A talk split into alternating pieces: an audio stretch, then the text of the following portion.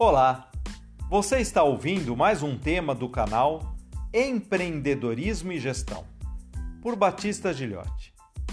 Se quiser entrar em contato para mais informações, envie sua mensagem para o telefone DDD 11 99 982 4797. Nosso assunto de hoje é sobre risco na tomada de decisão. Imagine que foi oferecida a você a oportunidade de investir em um negócio, ou ainda que você tem que tomar aquela decisão importante em sua empresa. Num primeiro momento, existe aquele sentimento de aversão à mudança. Sabe de onde vem isso? Do medo. Medo do desconhecido. Observe que esse desconhecido é o que chamamos de risco. E por isso, ele sempre está associado ao conceito de incerteza. Eu gosto de usar analogias para ser mais didático.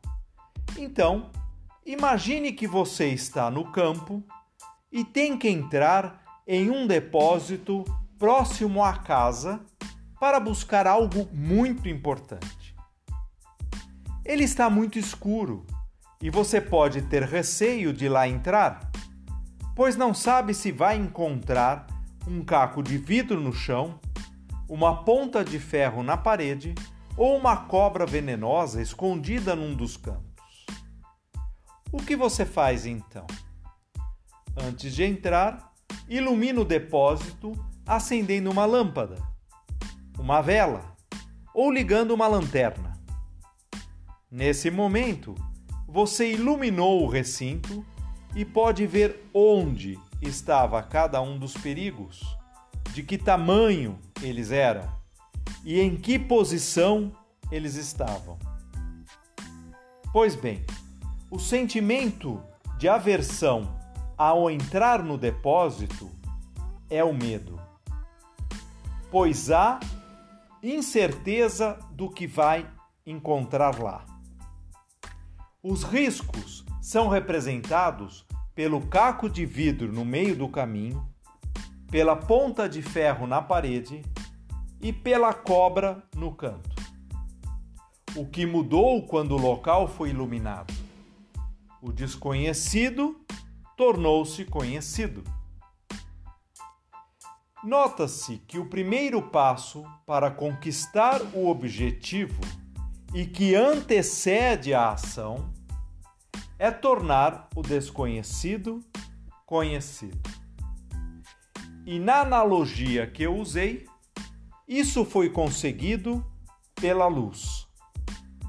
Ora, nos negócios, o plano de negócio, o plano estratégico e o plano tático têm exatamente a função da lanterna, da lâmpada ou da vela. Quanto mais detalhado for o plano, mais luz entra no recinto e mais riscos são identificados e previstos. Observe que os riscos não sumiram só porque o local foi iluminado. Eles continuam lá, mas agora você sabe o que fazer com cada possível obstáculo. E aí vai uma dica: não devemos fugir do risco, mas sim administrá-lo. Felizmente, apenas as seguintes atitudes são possíveis para superar um risco. Você pode eliminar ou prevenir, você pode compartilhar ou transferir, você pode mitigar ou atenuar e, finalmente, você pode assumir. No caso do caco de vidro no chão, por exemplo, eliminar seria retirá-lo do caminho. Compartilhar seria chamar outra pessoa para entrar no depósito junto com você. Mitigar ou atenuar seria vestir uma bota de aço. E, finalmente, assumir seria levar uma caixa de primeiros socorros para o caso do seu pé ser ferido. Então, na prática dos negócios, o que fazemos é preparar uma planilha basicamente com seis colunas, onde na primeira coluna listamos os riscos identificados. Na segunda coluna, calculamos a probabilidade de ocorrer aquele risco.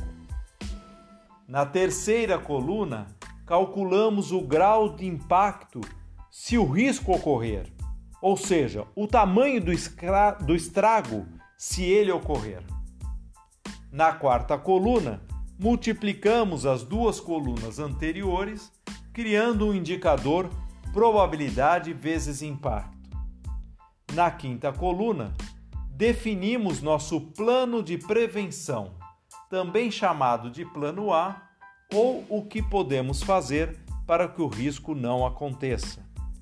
E na sexta e última coluna, definimos nosso plano de contingência, também chamado de plano B, ou o que podemos fazer se o risco ocorrer. O indicador probabilidade vezes impacto que eu mencionei te ajuda a identificar quais os riscos são mais relevantes e mais urgentes. Preparar-se para a tomada de decisão envolve esforço, energia e estudo mas é absolutamente necessário para que a transição seja suave. Como você já deve perceber a esta altura, se o todo o plano estiver bem feito e bem detalhado, com as ações e reações bem definidas, o medo não terá espaço e você se sentirá seguro para tomar a decisão mais apropriada. Só lembrando, toda escolha implica em perda. Caso contrário, não seria uma escolha. Então, que tal basear a sua decisão escolhendo a perda e não o ganho?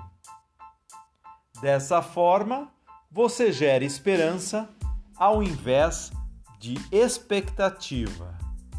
Fica a dica. É isso por hoje. Você ouviu mais um tema do canal Empreendedorismo e Gestão, por Batista Gilhote. Para entrar em contato para mais informações, envie sua mensagem para o telefone DDD 11 99 982 4797. Até a próxima!